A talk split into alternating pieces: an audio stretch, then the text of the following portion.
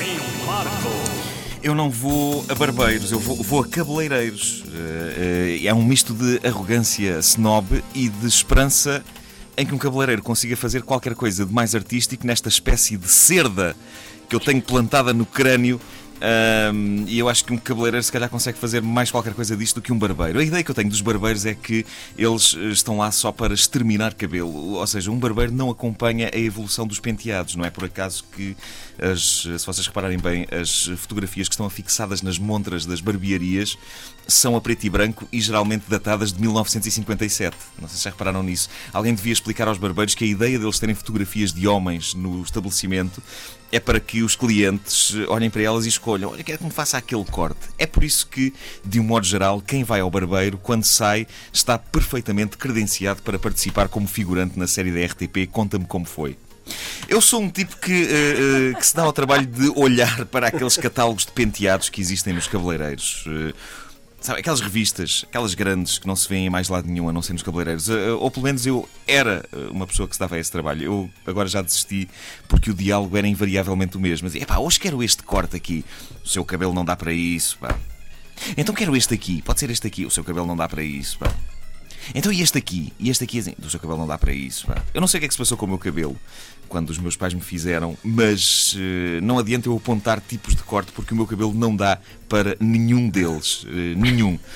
Eu sinto que todos os cabeleireiros e cabeleireiras que me cortaram o cabelo ao longo da vida uh, encararam a minha cabeça como uma espécie de jam session. Assim, tipo os músicos de jazz, não é? Olha, vamos improvisar aqui qualquer coisa. Logo se vê o que é que isto vai dar. Mas... Um, ir, ir ao cabeleireiro, gostaram desta imitação de jazz? Muito bom. Muito eu posso ir para um palco fazer isto. Posso estar uma noite inteira no hot club a fazer isto. Sozinho no palco. Marco. Eu estou a sentir esta vida em Markle como uma espécie de provocação. Ah, exato, e ainda vai haver mais, mais eh, provocação. Eh, ir, ir ao cabeleireiro, ir ao cabeleireiro em vez de ir ao barbeiro, eh, levanta questões problemáticas. Aqui há tempos eu fui cortar o cabelo ao cabeleireiro e, como todo mundo sabe, eu não tenho carta de condução. O cabeleireiro onde eu corto o cabelo é no Chiado, eu fui para lá de táxi. E eh, eu sabia que um amigo meu ia estar no Chiado mais ou menos por essa hora, porque ele precisava de ir aos armazéns do Chiado. E foi então que eu telefonei-lhe e fiz-lhe a pergunta que me valeu ser gozado e humilhado até hoje, não só por ele, como por todos os nossos amigos comuns a quem ele se encarregou e encarrega eh, de contar esta história e de a perpetuar no tempo. Eh, Eu basicamente telefonei-lhe e perguntei-lhe: eh, Podes-me vir buscar ao cabeleireiro? Ora, podes-me vir buscar ao cabeleireiro não é uma frase para um homem de 36 anos dizer a um amigo. É uma frase para uma mulher de 53 anos dizer ao marido: Podes-me vir buscar ao cabeleireiro? Aliás, nem pode ser usada noutro contexto. Definitivamente foi das coisas mais bizarras que eu disse a um amigo: Podes-me vir buscar ao cabeleireiro? E Eu estou aqui a acabar as é só, é só neste ponto que eu, não, que eu lamento não frequentar barbeiros, porque a frase podes-me vir buscar ao barbeiro é muito mais normal quando proferida por um homem de 36 anos a um amigo. Podes-me vir buscar ao cabeleireiro foi a frase que assinou a minha sentença, não propriamente de morte, mas de profunda e continuada humilhação. Ahm, Posso dizer-vos que este meu amigo chegou ao ponto de abrir uma pasta no computador dele chamada Madame Markle.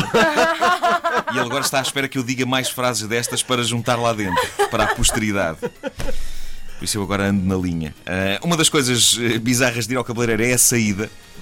Nós estamos contentes com o- corte que nos foi feito, sim senhor. Coisa que José Marinho não pode falar. Ah, pois! Ele não tem essa. Mas, eh, Aliás, eu sou o meu próprio cabeleireiro. claro. Mas isso tem vantagem, já viste. Não tens de dizer a ninguém. Podes-me vir buscar ao cabeleireiro. Diga-me, próprio. Tenho e não dá tanto trabalho. mas nós quando saímos do cabeleireiro estamos ali todos contentes, ah, estamos com o cabelo cortado e não sei o quê, mas eh, a verdade é que estamos absolutamente desconfortáveis com o penteado que nos foi feito, pela simples razão de que uma pessoa sai de um cabeleireiro e vê-se que acabou de sair do cabeleireiro. To- nós todos queremos andar bem penteados, só que penteados do- no, no sentido descontraído e não no sentido em que a nossa cabeça parece estar a gritar Olhem para mim! Acabei de sair do cabeleireiro! Estou, não estou espetacular! Ahm, e é isso que acontece cada vez que saímos de um cabeleireiro. Se a nossa cabeça tivesse boca, era isso que ela estaria a gritar. E com um megafone. Acabei de sair do cabeleireiro, vejam, estou espetacular! Uh, Topa-se à légua quando um tipo acabou de sair de um estabelecimento desses. Ninguém se consegue manter tão espetacularmente penteado no resto dos dias. No meu caso, topa-se ainda mais porque quando eu saio do cabeleireiro eu comporto-me de uma maneira completamente diferente do habitual, nomeadamente como se transportasse um serviço vista alegre empilhado na cabeça.